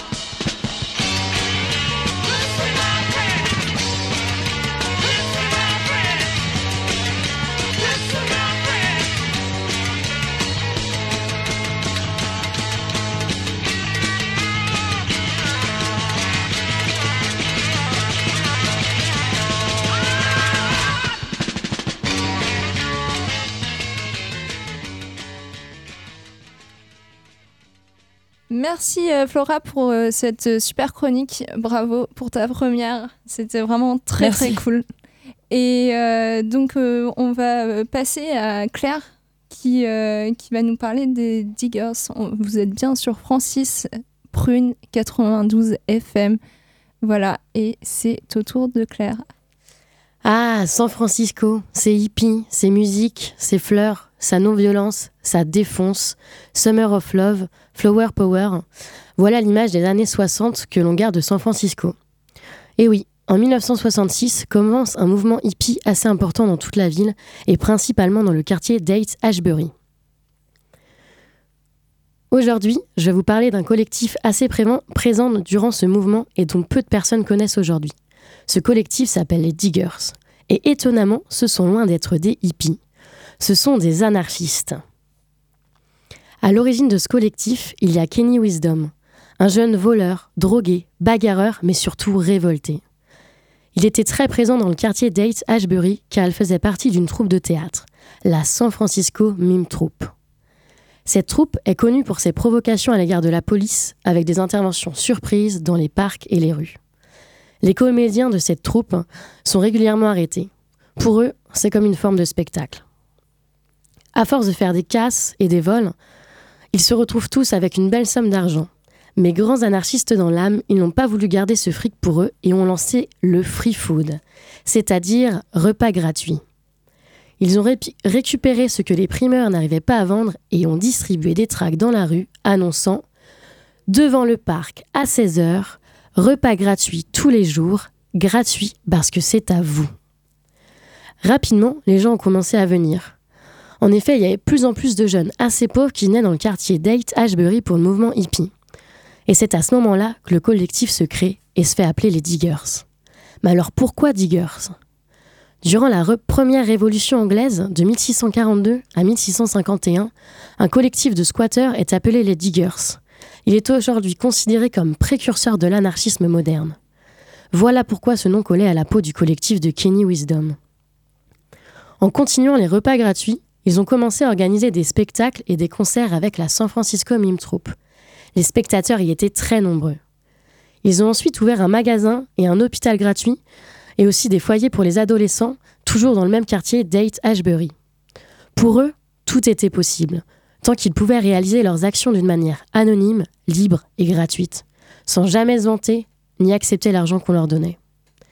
Mais alors pourquoi nous n'avons pas entendu parler des diggers? Il faut savoir que leurs actions dérangeaient énormément la police. Ils ont donc commencé à donner une mauvaise image des diggers en San Francisco en parlant d'eux comme un groupe de voyous sans intérêt. Les médias, quant à eux, ont attribué les concerts, spectacles et événements des diggers à d'autres collectifs. De plus, les diggers ne s'entendaient pas avec le mouvement hippie de Haight Ashbury, alors ils ont décidé de déménager dans un autre quartier de San Francisco. Mais il y avait de moins en moins de personnes. Suite à tous ces événements, Kenny Wisdom en a marre et décide de tout arrêter pour replonger dans la drogue. Malgré toutes les personnes présentes dans le collectif, les diggers disparaissent après seulement deux ans de fonctionnement. Je suis tombée sur les diggers un peu par hasard et je dois dire que ça m'a un peu bluffé. Un collectif qui a fait tant de choses pour la, vive, pour la ville pardon, et pour le mouvement hippie et qui est actuellement presque inconnu. C'est hallucinant. Actuellement, quel parti politique ferait tout cela sans se vanter? Je me demande bien. Merci, on se fait une petite pause musicale encore? Oui, on va continuer de parler de, du hip-hop de San Francisco et toujours un petit peu d'avant-gardisme. On va écouter un morceau à venir d'une rappeuse qui s'appelle Krayshawn et le titre s'appelle Gucci Gucci.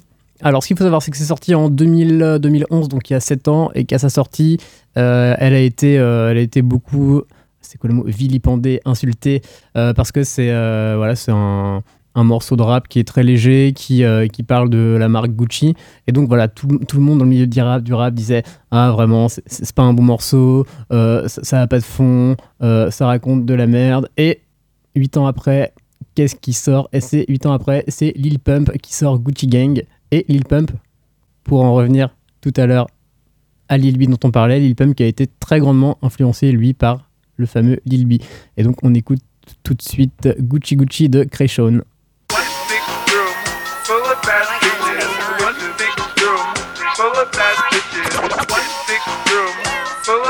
full.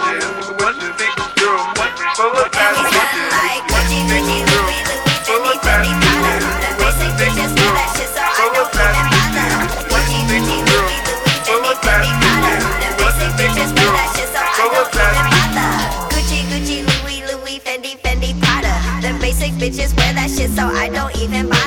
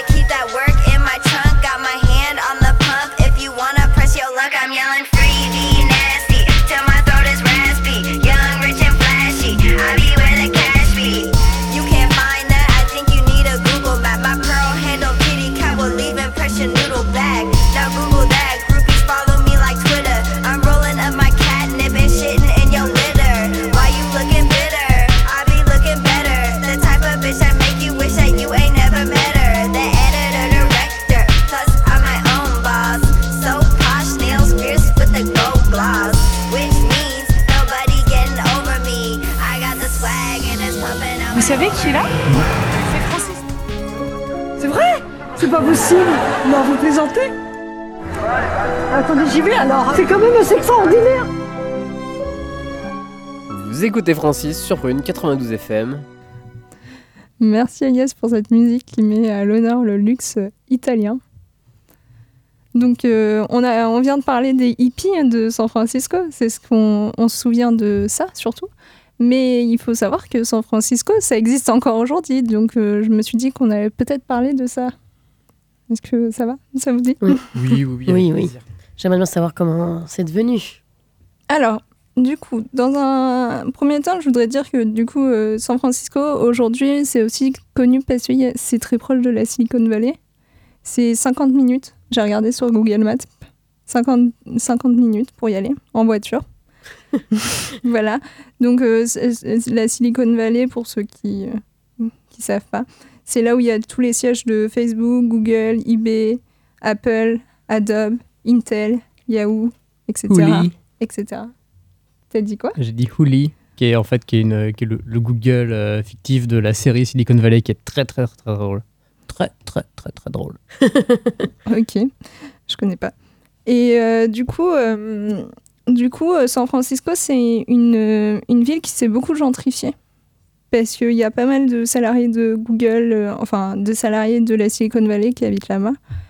Et, et les loyers sont très, très, très, très chers. Genre, il y a eu une très, très grosse augmentation de niveau de vie. Genre, essayez de deviner combien ça peut être. Genre, pour une chambre.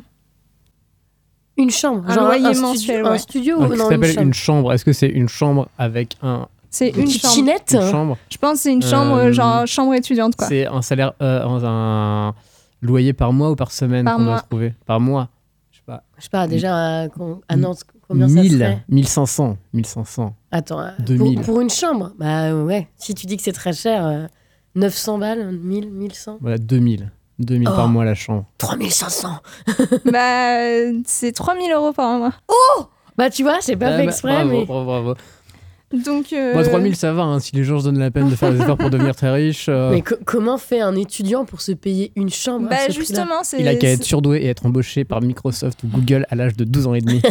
Non, mais c'est pour ça que c'est un vrai problème, en fait, parce que, bah. euh, euh, les, les, toutes les classes, enfin, il y a que les classes les plus riches qui peuvent avoir Bah un oui, très- logement euh, très à San. Francisco. Mm. Et, euh, et du coup, euh, en fait, il y a quand même des lieux de loyer ent- encadrés, mais en fait, ils sont pas respectés.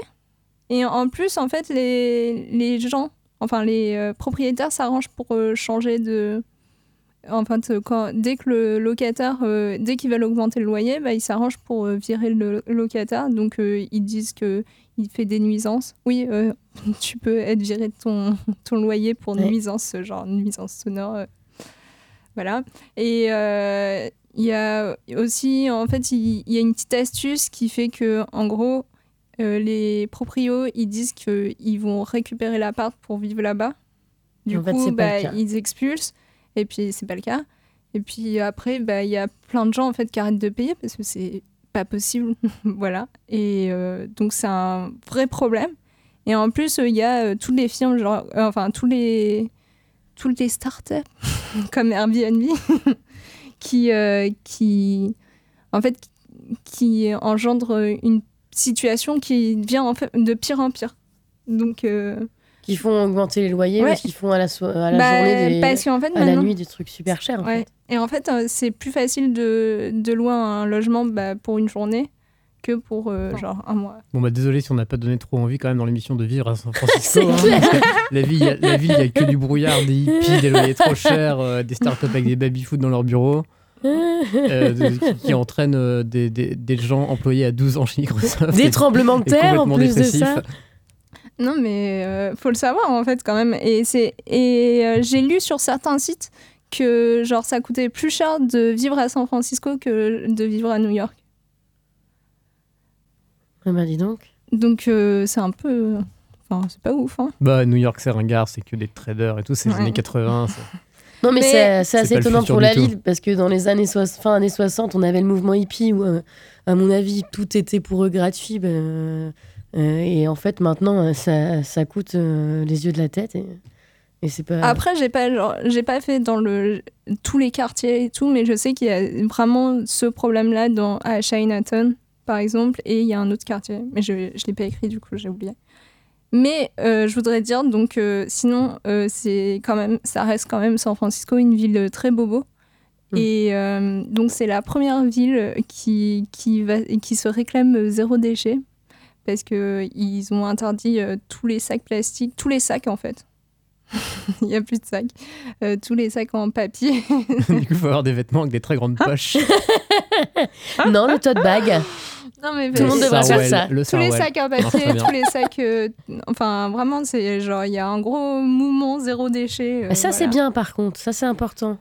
Ouais, mais du coup, euh, enfin bon, bref, c'est à San Francisco, c'est super simple d'être vegan. euh, Il y a des voitures électriques partout et tout. Mais enfin, moi, j'ai, moi, j'ai une, enfin, vu que c'est, j'ai une grosse critique à faire là-dessus.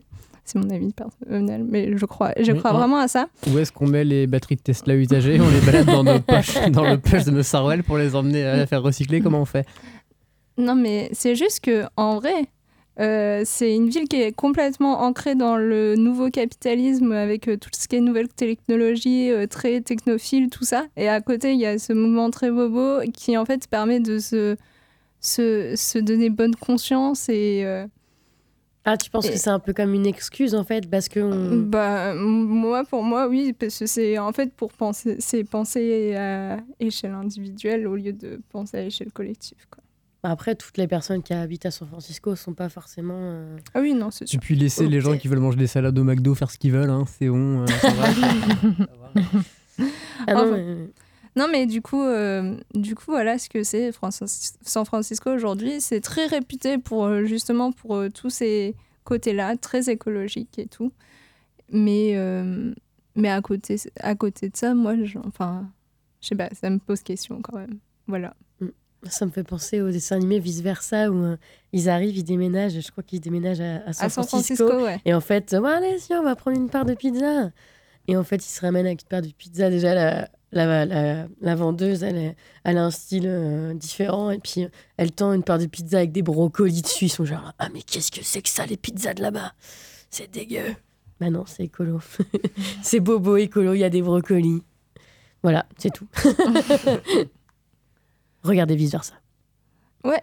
Et oui, je, je voulais le mettre dans le, dans le brainstorming, mais je me suis dit que ça allait pas être très très clair. Comme si tout ce que j'avais mis était clair, mais bon. euh, Bah, voilà. voilà, on l'a quand même mis. C'est très bien que tu en parles. du coup, bah, j'allais me remercier moi-même. Merci Romane.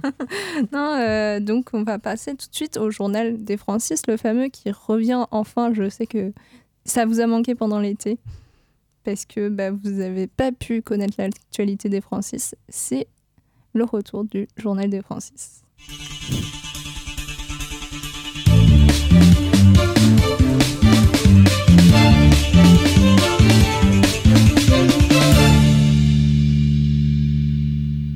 À Nice, l'école de théâtre de Francis Huster. Il devait sauver une école centenaire, le théâtre de l'artistique, où avec euh, Steven Suissa, il voulait monter une école de théâtre originale ouverte à des débutants de tout âge et totalement néophytes. Finalement, le projet se fera sans lui. Le théâtre ouvrira avec une capacité de 140 places et il ouvrira au printemps 2019 et accueillera des masterclass et des espèces divers. Et on parle tout de suite euh, de la victoire de Francis Mouret à Montbéliard. Francis Mouret a remporté trois courses régionales en 8 jours, mais ce n'est pas très étonnant car en étant 9 fois champion, du, mon- champion de France pardon, excusez-moi, en cyclocross, il détient le record de, de victoire de la discipline en France. Il va bientôt changer de costume pour passer son diplôme d'encadrement sportif et avoir la double étiquette de coach et de, éque- et de, et de leader de l'équipe Cinéo. Le tout dernier service de Francis Lamisère. Francis Lamisère, avec sa large moustache noire, ses sourcils touffus, son regard pénétrant et son fichu caractère, accueillant immuablement tous les dimanches matins autour de son bar dressé devant sa cave à vin à Marcillac. Dommage, il se serait bien entendu avec Elias. Je te vois très bien boire des À Saint-Véran, dans les Deux-Sèvres, Francis est passionné de vieilles voitures. Et oui, c'est par chez moi les Deux-Sèvres. Donc il n'a pas le droit d'en parler pendant les repas à la maison, mais Francis Delven est un collectionneur. J'ai commencé, raconte Francis, ma collection de véhicules anciens, une traction, le Citroën Type H, le fameux Tube. Et chose rare, j'ai pu acquérir deux véhicules exceptionnels. Une 2 chevaux police secours et le seul exemplaire de la Visa Citroën police secours. Elles sont toutes deux avec leur équipement d'origine. Tous ces véhicules ont leur charme. La collection fait partie de la famille.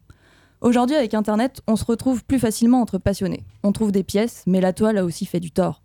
Les prix s'envolent. Ainsi, un simple utilitaire comme le tube peut être racheté contre plusieurs dizaines de milliers d'euros. Il part à la rencontre des passionnés et aime partager sa passion avec un nouveau public qu'il rencontre sur les salons. Encore un Francis qu'on aimerait bien rencontrer. Et pour terminer, la route du Rhum, c'est très bientôt et Francis Joyon sera de la partie. On vous en parlait en mars. Francis Joyon repar- repartira pour la septième fois sur la route du Rhum le 4 novembre. À 34 ans, pour sa première participation, il avait fait sensation en coupant de plus de 3 mètres ses coques pour pouvoir rentrer dans la réglementation. En 2002, il chavire et reste 5 jours dans le cockpit inondé de son bateau.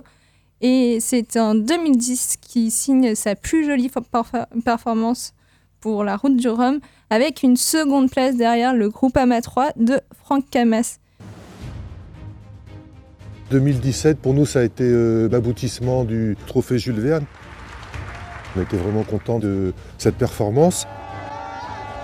On a fait après The Bridge, on a fait une euh, belle course dynamique. On est arrivé euh, second derrière Massif. Et après, il y a eu le, record en solitaire pour que je me mette un petit peu dans le bain en vue de la route du Rhum. On n'avait jamais fait de, chantier de fond sur ce bateau. Là, on voudrait euh, adapter le bateau pour le solitaire. Alors, on a installé le vélo qui était d'origine du bateau euh, sur le pont, on a amélioré le système de transmission. On a complètement modifié les foils du bateau qui ont des, grands béquets et qui augmentent euh, de 20 à 30 la, la poussée des foils. De ce fait, le bateau euh, naviguerait un peu cabré, comme il y a une poussée beaucoup plus importante sur l'avant. Pour compenser ça, on met des safrans avec des plans porteurs. Voilà les différentes choses qu'on est en train de faire. Le gros morceau cette année, ça va être la route du Rhum, avec un très gros plateau, avec beaucoup de bateaux neufs, beaucoup de bateaux récents dans ma classe, dans les ultimes. On va avant aller en Méditerranée faire euh, une, des régates euh, au départ de Nice. Ça reste une aventure et c'est vrai que cette aventure euh, des bateaux volants, ça va être euh, sûrement absolument passionnant. Comment tu t'appelles Je m'appelle Francis. Et où c'est chez toi Sur la planète. C'est très loin d'ici. Non, ma galaxie n'est pas loin d'ici. 92 FM. Ou prune.net. Vous êtes bien dans Francis l'émission qui explore le monde sous l'angle des Francis en long, en large et en travers. Mais on a deux heures et c'est déjà l'heure de se quitter. Mais bon, avant ça, je voudrais proposer à chacun de faire un petit mot pour la fin. Vous pouvez faire votre pub personnelle, faire de la pub pour quelque chose. N'hésitez pas à recommander quelque chose en rapport avec San Francisco. du coup, qui veut commencer? Euh, C'est Théo qui, qui finit tout le temps, donc... euh, Ah Bah, moi, je vais commencer. Euh, étant donné que j'ai parlé des diggers, je vous conseille d'aller voir sur YouTube. Il y a une vidéo très très sympa. Vous cliquez euh, Digger San Francisco euh, dans la barre de recherche. Et en fait, ce qui est intéressant, c'est qu'il y a pas mal d'acteurs euh, qui sont aujourd'hui connus, qui ont fait partie de ce, donc de, de ce collectif. Et donc, euh, c'est très intéressant. On voit des, images euh, de cette époque. Et euh, moi, j'ai bien aimé. Voilà. Ok, cool. Flora Ok, ben moi je vais continuer sur la musique parce que la musique euh, c'est bien. Et, euh, et allez écouter les groupes euh, de San Francisco d'aujourd'hui qui continuent à surfer sur la vague psychédélique comme VOCs qu'on a entendu plus tôt ou encore Brian Johnston Massacre. N'hésitez pas. Euh, moi, aucun rapport avec San Francisco, mais on reste plus près de notre thème habituel. Moi, je vais vous parler un petit peu euh, d'un collectif de rap de, de la ville d'Annecy, qui n'est pourtant pas très connu, Annecy, euh, pour son rap, mais plutôt pour son lac. C'est un collectif de rappeurs qui s'appelle Francis Trash. Euh, Francis Trash, c'est constitué de 5-6 rappeurs, je sais plus exactement. Ils ont sorti une, une mixtape l'année dernière. Et je vous propose d'écouter euh, rapidement euh, le titre Fausse Connect, euh, donc qui est un featuring entre Lucas OPRV, Mash Donko et Looney Sax, qui est le, le meneur de ce collectif. On écoute ça tout de suite, Fausse Connect de Francis Trash. Mais je comprends pas, là c'est la fin ou c'est... euh, Non, non. Non, non, ce sera juste, euh, ce sera juste, on passera de la musique et puis après tu reviens. Ok, d'accord, tu me fais des trucs comme ça. Je te le donnerai. ouais. Merci Elias pour cette musique impromptue. du coup, euh, moi, ce que je vous euh, conseille, euh, c'est euh, de regarder toutes les, toutes les saisons de Charmed. c'est une euh, série de qualité qui se passe à San Francisco. Et il y a le pouvoir des trois et tout, c'est trop bien. Et je crois que je devais conseiller autre chose. Je t'ai pas dit que... Euh, ouais, tu devais conseiller l'espèce de vlog du mec qui traverse le Golden Bridge. Ah oui, mais je vous en ai parlé tout à l'heure. euh, bah, je vous conseille le vlog qui s'appelle euh, je, je traverse le, le Golden Gate Bridge. voilà. Et c'est un, c'est un gars, c'est le. C'est Elias quand il aura 70 ans. il est là avec sa petite caméra et tout, c'est trop bien. Voilà. Et, euh, et sinon, je vous conseille aussi d'aller à, à la soirée féministe plurielle euh, tout à l'heure. Voilà. Ou euh, la journée aussi, parce que c'est- la journée, ça va être encore plus intéressant que la soirée. Voilà. Et du coup, euh, Théo. Donc toujours une euh, proposition, enfin une recommandation dans le thème. Euh, je, alors, un truc que je regarde en ce moment, ça s'appelle Voctron, c'est sur Netflix. Et en fait, c'est un peu comme des Power Rangers de l'espace. Donc rien à voir avec San Francisco. avec euh, genre des lions robots qui s'assemblent pour faire un robot géant. Voilà, c'est très bien. C'est en animation, c'est très, c'est très bien. Je recommande. Ok, cool. On vous met donc toutes les références euh, sur le site de Prune. Je vous remercie d'avoir euh, écouté. On se retrouve le mois prochain, donc c'est le 10 novembre, en direct de Prune. Euh, restez à l'écoute sur Prune car pour terminer en beauté, il y a Elias qui nous a sélectionné comme d'habitude un petit morceau. Et ensuite, donc ça vient sur la playlist de Prune et les émissions reprennent ce soir. Et pour injailler votre euh, début de soirée, vous avez, vous aurez Oldies but not goodies. Ouais. Donc aujourd'hui dans Francis, on aura parlé de San Francisco et tout de suite on se quitte en musique avec Elias. On va se quitter avec euh, la chanson Sweet San Francisco de Queen Samantha, qui est un morceau de disco qui avait été un petit peu oublié, mais qui a été réédité il y a quelques années, en 2013 je crois, sur l'excellent label lyonnais Macadam Mambo. Donc c'est un morceau qui pourrait paraître euh, un petit peu anodin et plutôt cheesy au premier abord, mais écoutez-le bien jusqu'au bout parce qu'il y a de très bonnes parties de cuivre et un petit solo de flûte.